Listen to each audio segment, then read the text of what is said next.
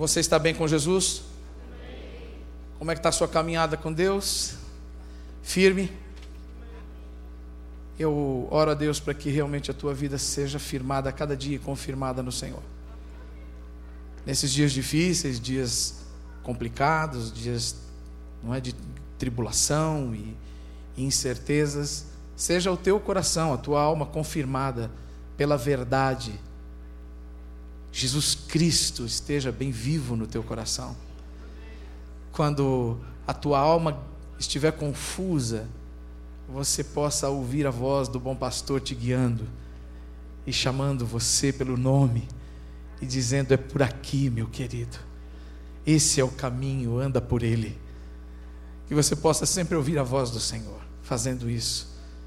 Quando você estiver desesperado, quando estiver difícil demais, você possa ter aquele toque inesperado, às vezes até, do príncipe da paz, trazendo alento, trazendo sossego no meio da guerra, no meio da confusão, e o seu coração se aquietando, mesmo sem entender porquê, nem como. Porque essa é a paz de Deus que excede todo entendimento, diz a Bíblia. Fala, nem sei como eu consegui passar. Eu nem sei como eu consegui me aquietar é a presença do nosso Deus, é o Santo Espírito dele que habita em nós. Podemos dar um graças a Deus por isso? Um aplauso ao Senhor Jesus, que vive e reina para sempre, e vive e reina no nosso coração e na nossa vida. Aleluia! Bendito seja o teu nome, Senhor. Como cantamos aqui, ninguém é igual a ti.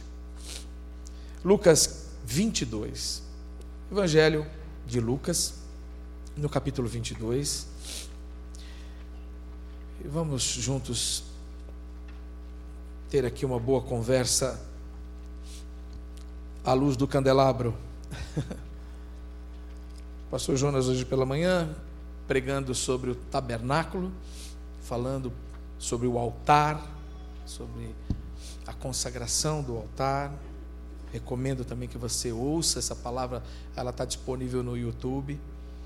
Uma palavra muito, muito preciosa. Ele projetou aqui no telão também a figura do tabernáculo. Então é muito, além de tudo, muito instrutiva, muito educativa para o povo de Deus. Não é? é às vezes a gente prega sermões e raramente temos um estudo, né? Assim detalhado, né? E ele fez um, um estudo bem, bem bacana pela manhã e eu recomendo que você ouça, assista né, pelo YouTube. Lucas 22. E eu quero me ater ainda ao assunto que temos tratado sobre adoração. Falamos bastante esses tempos sobre a adoração, sobre a razão da nossa existência, sobre o que Deus espera de nós, sobre o valor e a importância de, de adorarmos a Deus de pregarmos o Evangelho e levarmos esse Evangelho da glória de Deus em Cristo Jesus aos povos, a todas as pessoas. Explicamos aqui que a única maneira das pessoas viverem, viverem o plano perfeito de Deus, viverem à luz da vontade boa, perfeita, boa e agradável, que lá está em Romanos 12, o apóstolo Paulo fala sobre isso, não é? A única maneira é realmente nós vivermos para a glória de Deus, é glorificarmos a Deus, é o adorarmos. Na adoração reside o sucesso da nossa vida, em especial, muito especialmente, eu estou falando da vida cristã, a vida daqueles que amam e servem a Jesus, amém?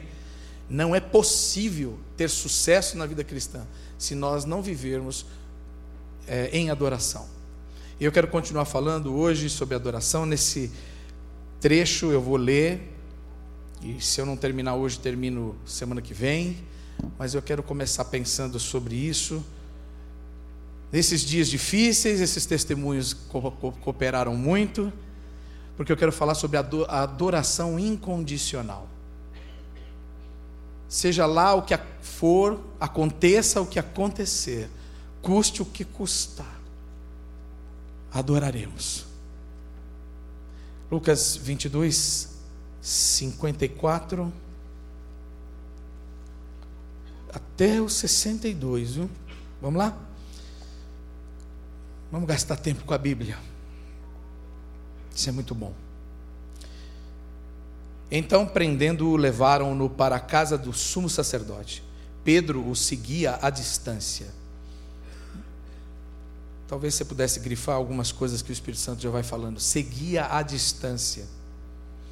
Mas quando acenderam um fogo no meio do pátio e se sentaram ao redor dele, Pedro sentou-se com eles. Uma criada o viu sentado ali à luz do fogo, olhou fixamente para ele e disse: Este homem estava com ele. Mas ele negou: Mulher, não o conheço. Pouco depois, um homem o viu e disse: Você também é um deles. Homem, não sou, respondeu Pedro. Cerca de uma hora mais tarde, outro outro afirmou: Certamente este homem estava com ele, pois é Galileu. Reconhecendo a fala né, de Pedro, o sotaque, o sotaque de Pedro, ele disse: aí é da Galileia. Esse andava com o Galileu, com o Nazareno. É amigo, era amigo dele. Você pode grifar também isso daí e já falar para o seu irmão, se você me permite, na liberdade do Espírito Santo, sem muita retórica hoje.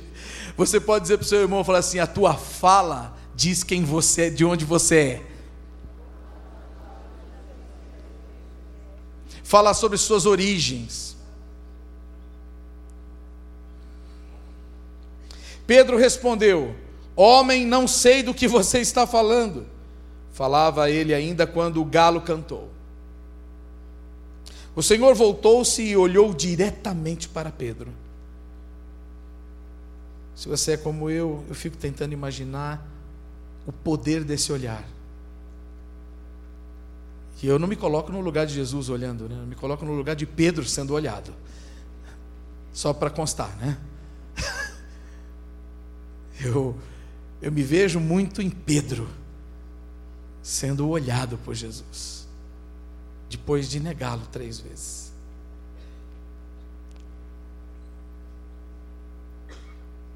Então, Pedro se lembrou da palavra que o Senhor lhe tinha dito: Antes que o galo cante hoje, você me negará três vezes.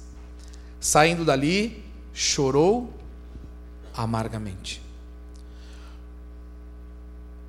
Então vamos até aqui, né? É isso.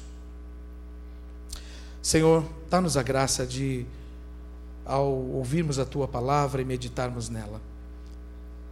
O nosso coração seja aquecido, a nossa alma curada, fortalecida, a nossa mente instruída e os nossos caminhos aplainados.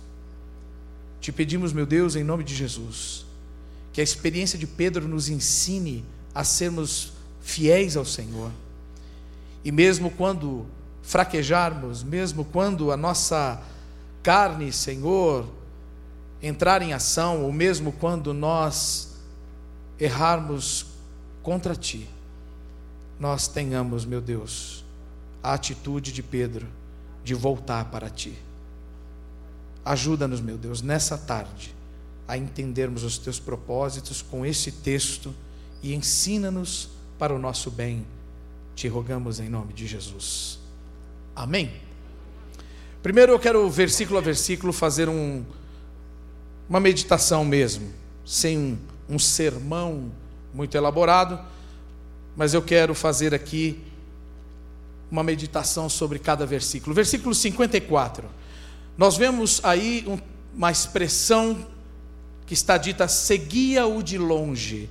Todas as vezes, meus irmãos, me chama a atenção isso, que nós estamos nos colocando na fé que nós estamos nos colocando perante Deus e tentando fazer as coisas do Senhor à distância de Deus, distantes de Jesus e de seus propósitos, só vai aumentar a insegurança e o nosso sentimento de autojustiça e autoajuda vai aumentando. Nós vamos dependendo menos de Deus e mais de nós mesmos. Preste bem atenção. Pedro, obviamente, é amedrontado, é, ali naquela situação de perseguição praticamente do, do Senhor Jesus e de seus discípulos, a coisa de fato não estava fácil, mas ele tenta se proteger à sua maneira. Quantas vezes você e eu tentamos fazer isso? Quantas vezes você e eu, em momentos difíceis, corremos para si mesmos? Tentamos um refúgio em nós mesmos. E não encontrando um refúgio em nós mesmos, vamos procurar em outras pessoas. Vamos tentar nos refugiar em algum lugar, ou pessoa, ou instituição, achando que ali podemos, por exemplo, encontrar aquilo, a proteção que precisamos, a segurança que precisamos. Pedro tentou fazer isso por si mesmo. Tentou ali a distância, talvez num conflito muito grande, vendo a situação que Jesus estava passando, mas não querendo se expor. Será que você consegue comigo sentir isso? Você consegue aplicar isso na sua vida nesses tempos em que você vem seguindo a fé em Cristo? Momentos em que você diz: Meu Deus, eu amo Jesus, eu, eu creio em Jesus, eu confio nele, eu entreguei minha vida a Ele, sim, mas eu não me sinto seguro para me expor agora. Eu não me sinto seguro para declarar-me assim abertamente: Eu sou do Senhor. Sim, sou eu, Pedro. Sim, sou eu, aquele que foi chamado por Jesus. Sim, sou eu, um dos discípulos dele. Sim. Pedro tentava manter o seu vínculo, manter a sua fé à distância. Quantas vezes nós não tentamos fazer isso? Eu não sei você, mas todas as vezes que eu tentei fazer dessa forma, eu não fui bem sucedido. Todas as vezes que eu quis me proteger, eu me expus mais ainda. Todas as vezes que eu tentei me auto-justificar, eu me condenei eu me sentenciei. Não sei quanto a você, mas me chama a atenção esse texto demais. Bom, percebendo ali então que não daria para ficar escondido muito tempo, ele tenta se misturar à turba, à multidão. Ele tenta se fazer um com aqueles que estavam ali naquele lugar. Acenderam, diz a Bíblia, uma fogueira e ele foi se aquecer ali na fogueira daquela gente. Isso me chamou muita atenção também. Pedro foi se aquecer no fogo errado. Pedro escolheu o fogo errado para se aquecer. Ele sentou-se para se aquecer na fogueira errada. Sentou-se à roda daqueles que estavam condenando Jesus, daqueles que estavam sentenciando Jesus daqueles que estavam julgando Jesus. E olha, aqui prefiro não falar nada para que ninguém se sinta acusado ou apontado, que a consciência de cada um de nós diga, não é? O que tem que dizer a nós, à luz do texto bíblico, porque a palavra de Deus é luz, é lâmpada para os nossos pés, amém? Ela ilumina a nossa alma e nós precisamos nos autoexaminar à luz da palavra de Deus. Me lembra, me faz lembrar, Pedro sentando ali daquela roda, naquele fogo, me lembrou do salmista, quando escreveu o salmo número 1. Ele diz que nós não devemos andar no conselho dos ímpios. Ele diz que nós não devemos nos deter no caminho dos pecadores. Ele diz também que nós não devemos assentar a roda dos escarnecedores. Oh, o Salmo 1 fica tão, tão, tão audível, fica tão forte nessa passagem, nesse momento em que Pedro, vacilante, ele vai e senta ali a roda daquele fogo com aquelas pessoas advers, a, a, adversárias, né, na verdade, contrárias a Jesus e a sua pregação. Quem são os ímpios? São os que desconhecem Deus não conheço Deus e não quero conhecê-lo. Quem são os pecadores? São aqueles que não obedecem a Deus. Quem são os escarnecedores? São aqueles que acham que são Deus. São aqueles que tripudiam a fé. São aqueles que debocham da fé. Bom, eu vejo aqui nesse versículo, nesses dois versículos, tanto o ensino para a nossa vida, o resultado de tentar uma fuga em si mesmo, o resultado de sentar à roda dos escarnecedores, sentar ali para tentar aquecer ou sanar a alma, não é? A dor da alma, a angústia da alma, num fogo estranho, na presença daqueles que não conservam a fé, não se nutrem da fé, só deu um resultado. Qual foi o resultado? No final de tudo que nós lemos, o que, que Pedro fez? Chorou amargamente. Verso 62, não é isso? Chorou amargamente. Ora, meu irmão e minha irmã, nessa tarde eu quero dizer para você: não perca tempo. A palavra de Deus é luz, é lâmpada, é, é alerta, é aviso. É a boca de Deus nos dizendo a respeito dos caminhos daqueles que já passaram por lá e erraram, e nos adverte para que eu e você não precisemos tropeçar nas mesmas pedras. Nos avisa para que nós não precisemos cair nos mesmos buracos, para que nós não precisemos repetir os mesmos erros dos nossos pais ou daqueles que vieram antes de nós. Diga, eu não preciso errar. Pois é, é muito mais uma, uma questão de escolha, foi dito aqui no testemunho. É uma questão de escolha, muito mais do que de destino. Muito embora aquela situação toda fizesse parte do cumprimento de uma profecia, não estava ali profetizado que Pedro teria que negar Jesus. Ora, mas Jesus disse que ele negaria. Não, Jesus não sentenciou Pedro a negar. Jesus, na sua onisciência, não é? Na sua, né? No dom, ali sabia que ele, ele negaria. É diferente. É a mesma coisa que dizer que porque Deus sabe todas as coisas, ele então impeliu as pessoas a fazer. Ué, mas se Deus sabe, por que, que ele não, não, não, não impediu que fizesse, né? Uma pergunta, né? Mas Deus não sabia, então por que, ele não impediu? Bom, se ele impedisse, nós seríamos então meros bonecos de pano nas mãos de Deus. Diga assim: Eu não sou uma marionete nas mãos de Deus. Diga, Deus me ama. E me ama tanto que me fez a sua imagem e semelhança. Diga, Ele não me obriga a amá-lo. Diga, Ele deseja que eu o ame. Ah, meu querido, isso faz uma diferença tremenda. Você sabe que a minha conversão foi marcada por essa consciência.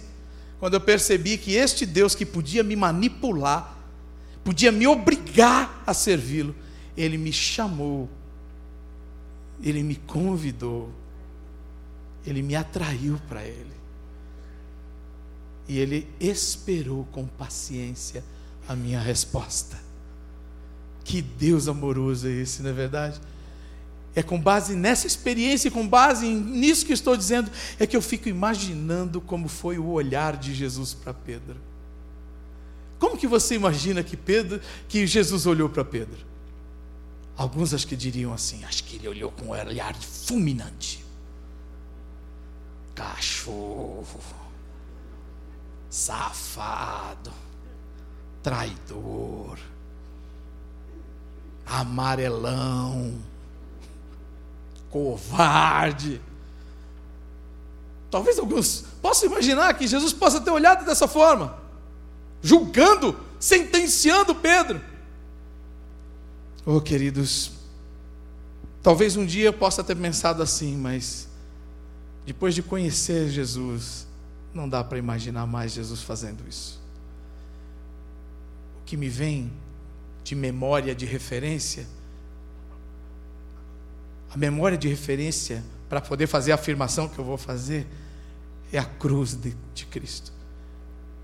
Quando Ele olha, nós hoje, né? Participamos da mesa da ceia do Senhor, não é? Bom tempo, bom momento para lembrar. Jesus olha para os seus algozes e diz: Pai, perdoa-lhes, porque eles não sabem o que estão fazendo. Perdoa-lhes, porque eles não têm consciência do que eles estão fazendo.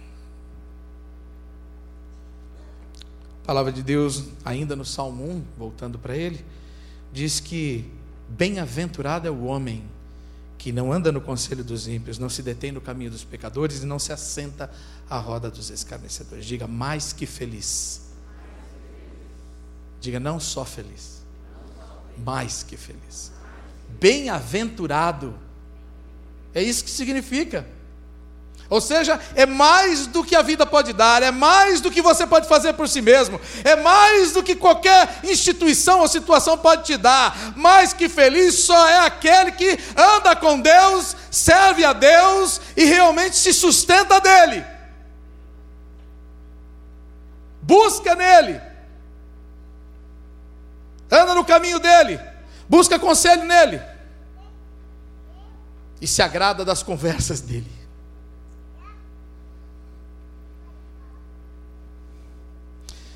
E eu anotei algo aqui que eu gostaria de compartilhar com você. O ensino dessa palavra. Mais do que o quanto você caminha, preste bem atenção. Quantos já estão aqui na fé há 20 anos? Tem gente com 20 anos de crente aqui? Mais de 20. Então, bastante, né? vamos dizer bastante, mais de 20, né? Bastante. Mas mais do quanto você e eu caminhamos, é o onde você e eu descansamos, que vai determinar se você é mais que feliz ou não. Muitos andaram com Jesus, muito, viram muito, aconteceu muita coisa maravilhosa e eles abandonaram Jesus. Caminharam muitos trechos com Jesus mas não aprenderam a descansar em e com Jesus. Você sabe que a fé cristã é confirmada quando nós descansamos nele, muito mais do quanto caminhamos com ele. Tem gente que caminha, caminha, caminha, caminha, caminha, caminha, caminha, caminha e abandona. Então a fé não é confirmada mas é na hora, e aqui os testemunhos dos dois, das duas famílias, fala alto agora aqui, né? Não fala? Fala alto. É nessa hora, quando realmente nós precisamos parar e nos deter em Deus, não nos pecadores, não no conselho do mundo, não nas coisas dessa vida, mas em Deus, no Senhor.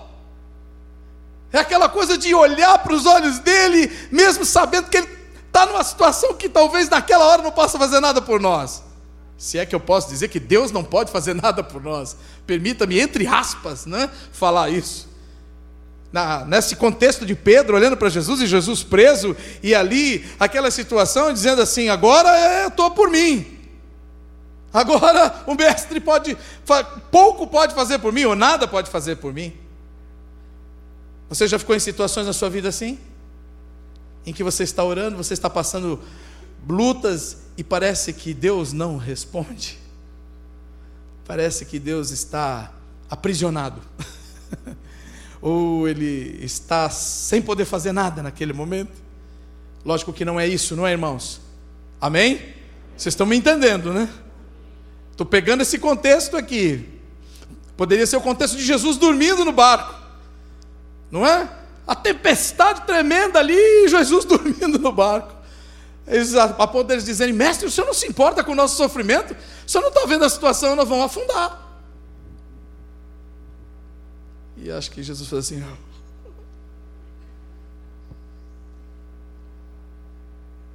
Fica quieto. Perfimoso. Essa é a frase que ele usou. Perfimoso. Cala-te. E meta-se uma mordaça em você. E ó, o mau tempo se foi.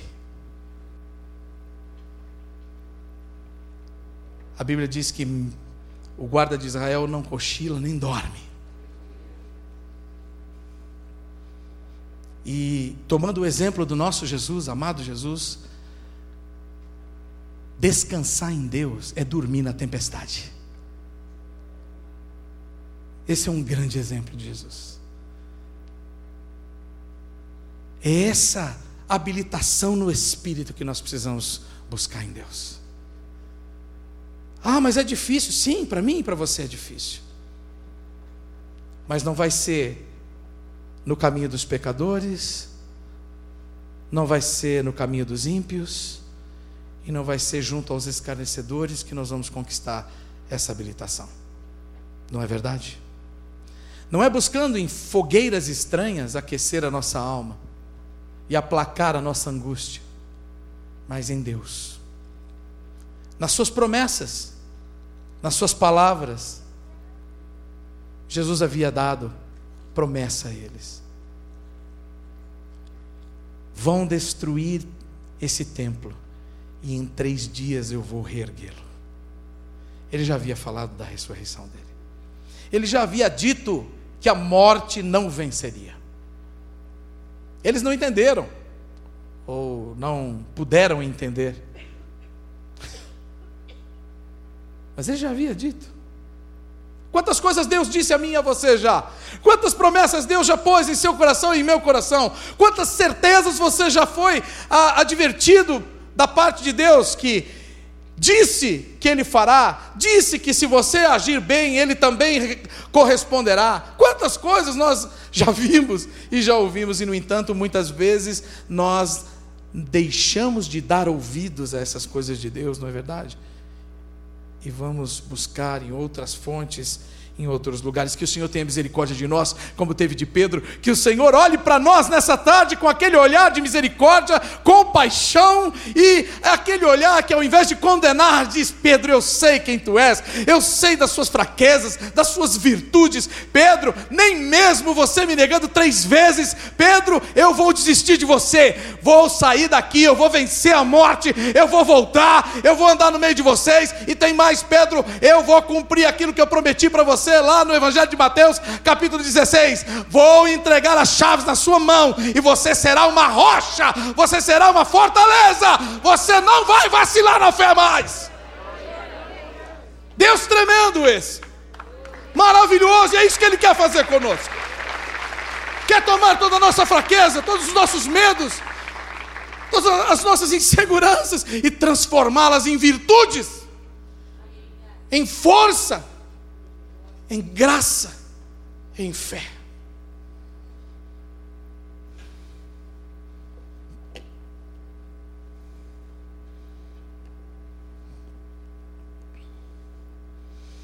Você sabe que o nome Pedro, eh, Simão, antes, né? Jesus chamava Simão, Simão, lembra?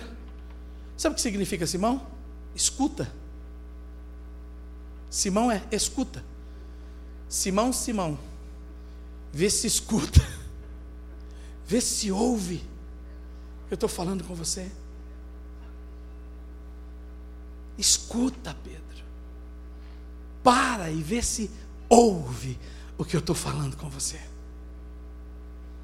Eu gostaria de fazer um trocadilho aqui entre o nome de Simão com um dos nomes que Jesus tem, Sião. Parece, mas não é. não é? É uma letrinha.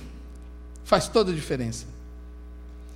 Sião significa defesa, proteção. Jesus é Sião. Jesus é Sião. É a nossa proteção. É o nosso socorro bem presente no dia da angústia. É o nosso escudo e broquel. Ele é o Deus que nos protege. No verso 32 ele diz: Pedro, eu roguei por ti, para que a tua fé não desfaleça. E é exatamente isso que ele está fazendo todos os dias, em meu favor e em teu favor. Quantos estão aqui sentindo o peso desses dias difíceis? Quantos poderiam com sinceridade dizer: Eu preciso que Deus me fortaleça? Bendito seja Deus, que há verdade nessa casa. Bendito seja Deus que há humanidade no meio de nós.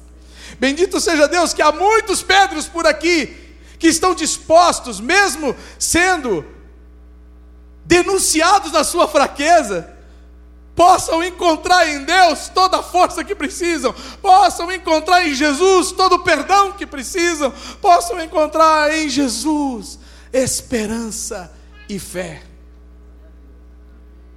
Isso é a verdadeira evangelho, irmão. O evangelho que foi dado aos homens comuns como nós. Não o evangelho para super-homens. Não o evangelho para super-crentes. Mas o evangelho, as boas notícias de Deus para os homens a quem ele quer bem. Diga homens. Diga homens comuns. Mas que Deus quer tão bem. Você pode me ajudar a ministrar a vida do seu, do seu vizinho de banco aí, seu irmão? Diga: Deus te quer muito bem. Aleluia. Deus amou Pedro, Jesus amou Pedro intensamente, assim como todos os discípulos. E foi com esse olhar de amor que ele chamou Pedro a voltar. Judas Iscariotes não experimentou isso. Caiu em angústia profunda, em remorso, e tentou ser juiz de si mesmo, mesmo reconhecendo o erro. Não é verdade? Judas também chorou amargamente. A Bíblia diz que depois que ele joga as moedas de volta para, para, né, para os sacerdotes, ele chora amargamente e tira a própria vida. Pedro chora amargamente e volta para os seus irmãos. E volta. Judas chora amargamente e tira a própria vida. Arrependimento, remorso. O que é que está no nosso coração? Porque aquilo que estiver no nosso coração vai determinar a continuidade ou não da nossa caminhada na fé. Se hoje no nosso coração houver arrependimento,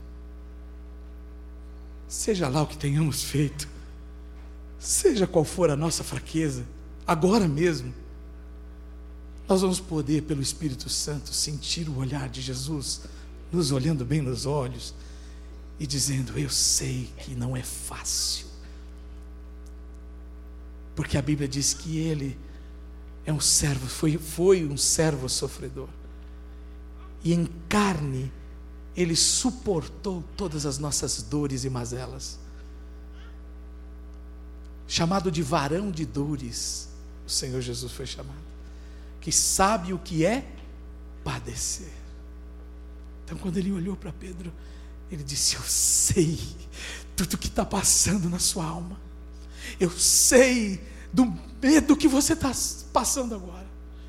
Eu sei das ameaças de Satanás no seu espírito. Eu sei das mentiras que o diabo está agora mesmo pregando em sua cabeça, na sua mente. Eu sei, Pedro. Mas lembra, eu orei por você para que a tua alma não desfalecesse. Lembra, Pedro. E eu quero concluir a minha mensagem agora,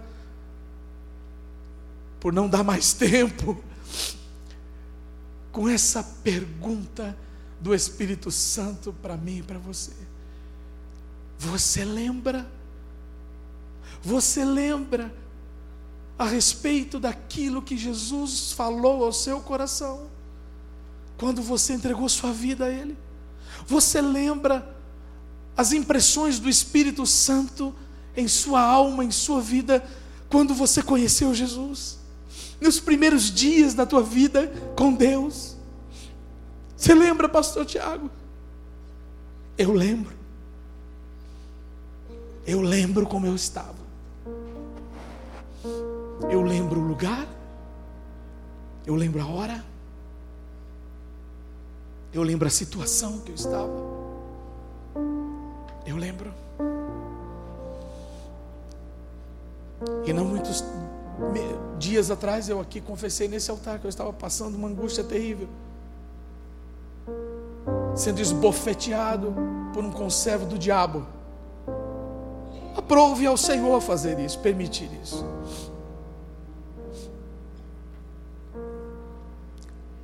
Sem dúvida para o meu crescimento.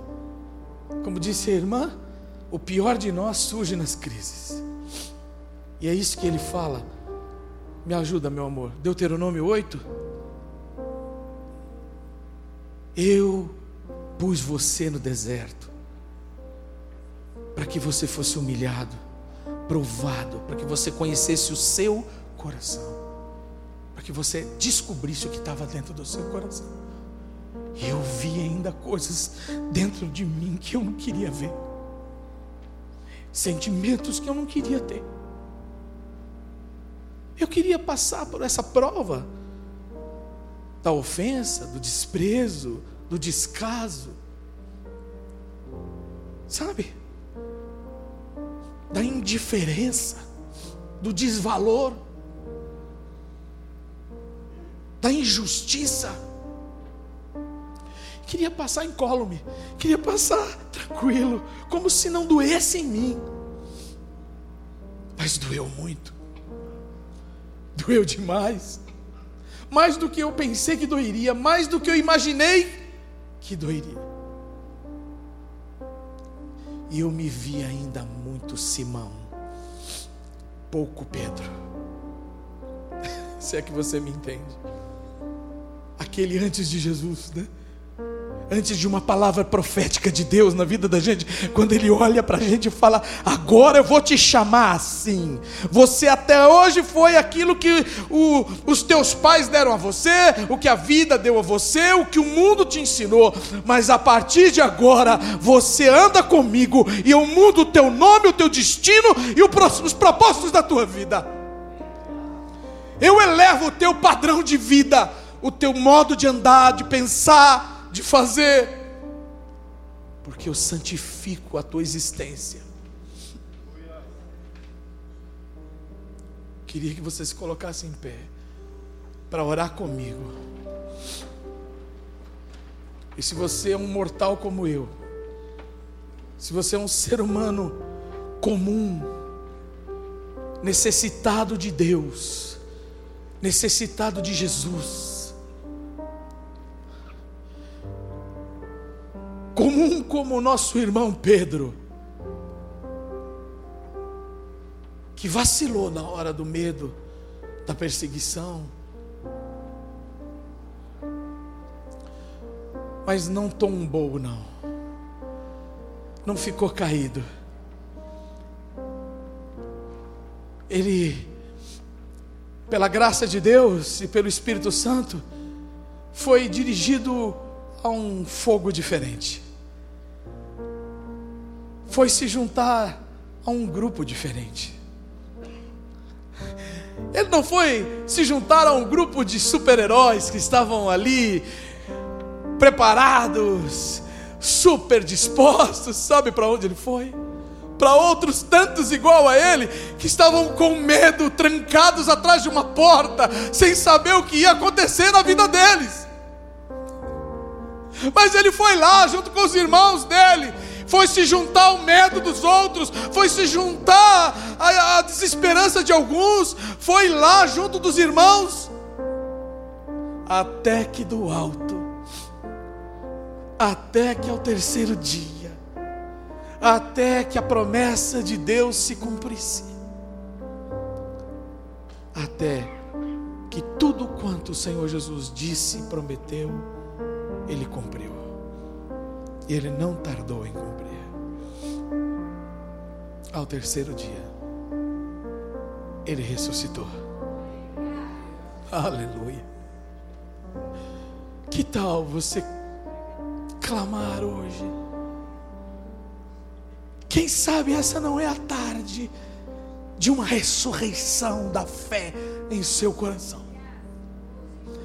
Quem sabe você não está precisando disso mesmo.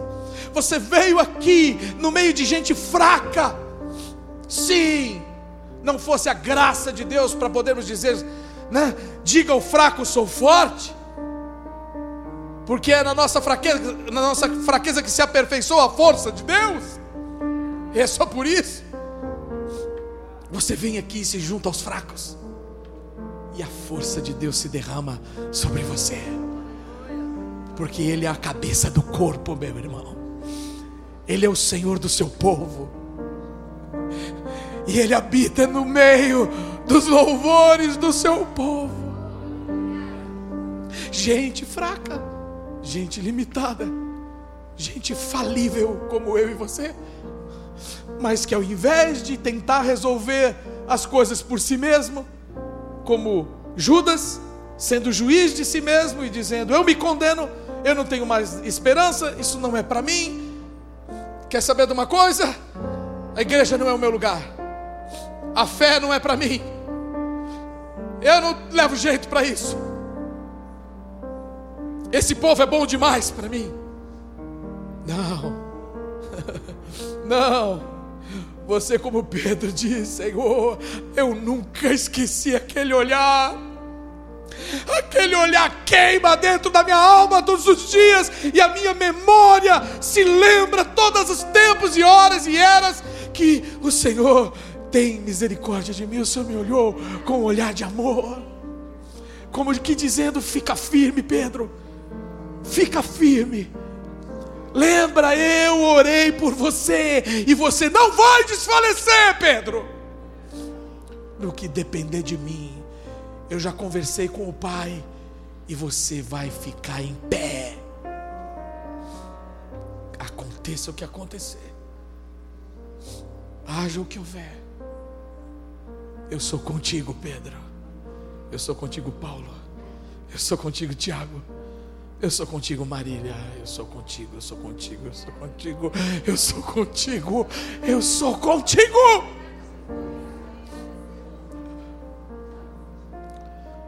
Para onde você vai agora? Você vai cruzar essas portas ao término desse culto e vai para onde? O que, que você vai fazer da sua vida? Você vai fazer como Pedro? Ou vai fazer como Judas? Para onde você vai correr? Em qual fogueira você vai se aquecer?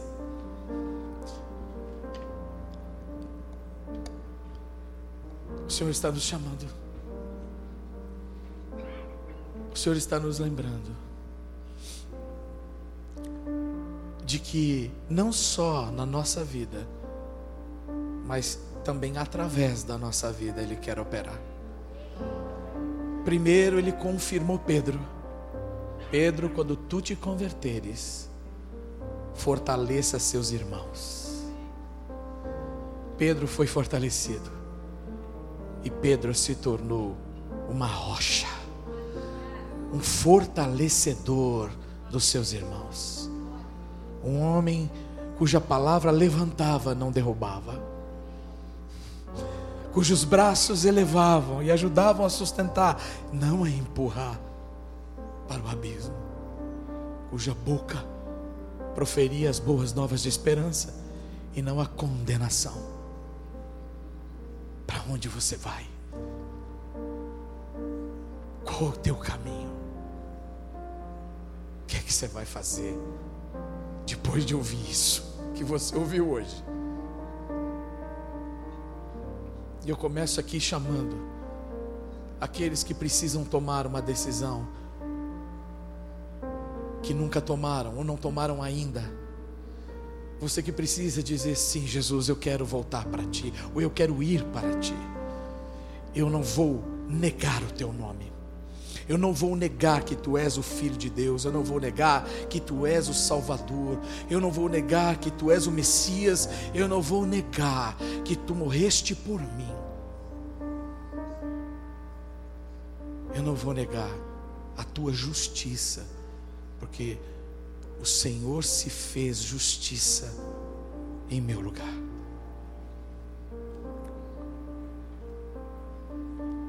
Se você está aqui, entendeu essa mensagem, e o Espírito Santo, eu tenho certeza que está ministrando aqui, falou ao teu coração, ele deve ter dito: Ei, é com você, deve ter batido no teu ombro assim, ei é com você. Você não vai abrir a sua boca, porque com a boca, com o coração se crê para a justiça e com a boca se confessa para a salvação. Romanos 10 diz isso. Você precisa proferir, é pela palavra que você é confirmado.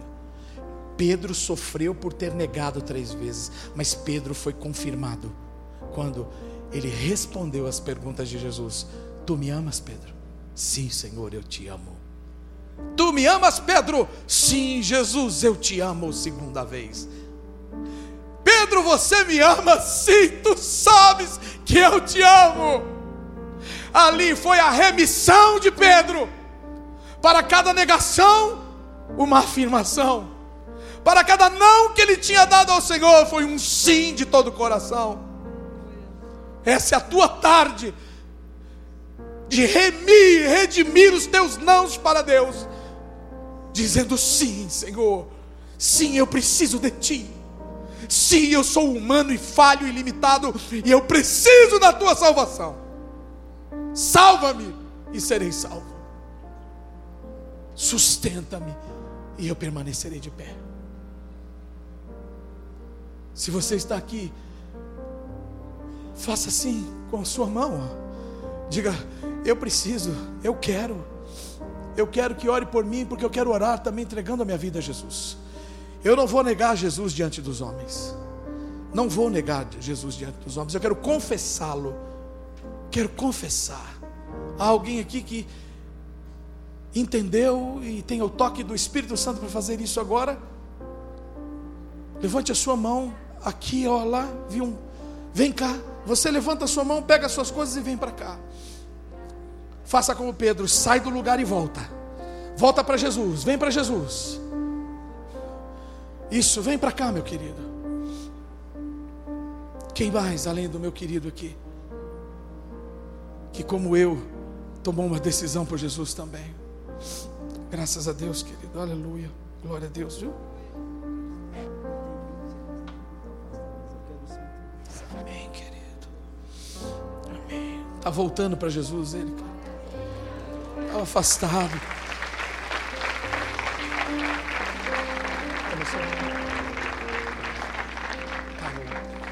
Carla, Carla também está voltando ou tá, tá, tá, é a primeira vez que você vai fazer isso, Carla? Não é a primeira vez? Está voltando? É, eu acho que essa palavra é bem para voltar mesmo. Essa palavra é para chamar de volta os filhos amados de Deus, que as circunstâncias da vida foram muito pesadas e acabaram ficando de longe, seguindo de longe. Você está seguindo de longe, por que, que você não se aproxima? Por que, que você não vem para perto? Por que continuar longe? Se Ele quer estar tão perto de você. Graças a Deus.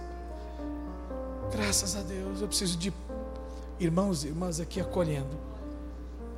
Como os discípulos também receberam, né? Uns aos outros naquele, naqueles tempos difíceis. Ah, como eu queria ter mais tempo hoje. Como eu queria ter muito tempo para a multidão de pessoas que estão de longe voltarem. Há muitos aqui, eu não acuso ninguém, mas pelo Espírito eu digo isso. Há muitos aqui que estão seguindo de longe, e você precisa voltar, você precisa se aproximar, você precisa se expor, você precisa se vulnerabilizar. Não existe evangelho sem vulnerabilização. Não existe evangelho escondido. Graças a Deus. Volta. Se aproxima. Não fique mais longe. Vem, Espírito Santo. Faz essa obra. Pode orar, meu irmão. Pode deixar o Espírito agir. Pode deixar. Se o Senhor está enchendo a sua vida, deixe Ele encher. Receba de novo o renovo de Deus.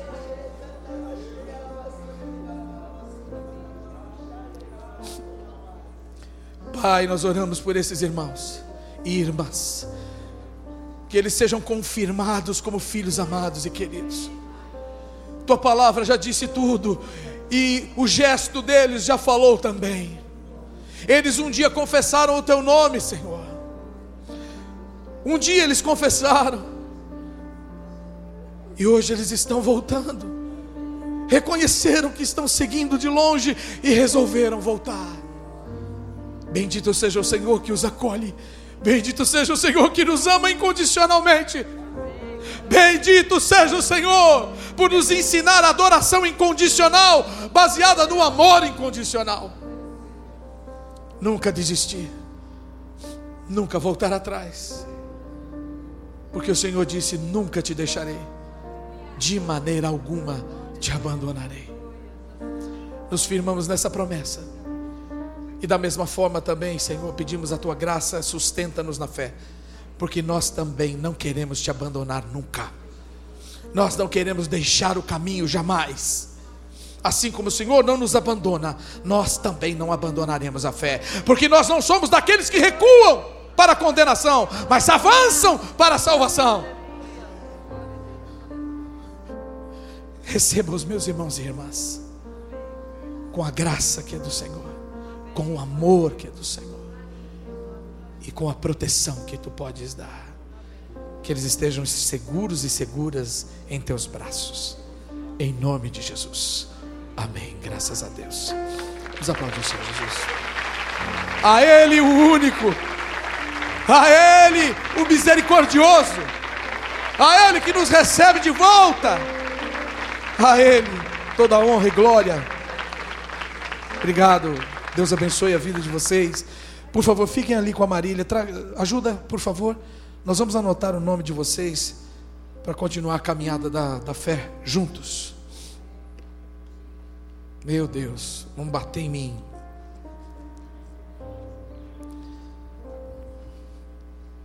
Que o Senhor abençoe tua vida e tua casa. Te dê uma semana de vitória e paz. E que todos os dias você escute essa palavra. Escute, eu orei por você, para que você não desfaleça. Você vai lembrar disso? Então vá em paz. Que o Senhor te dê uma semana abençoada. Amém?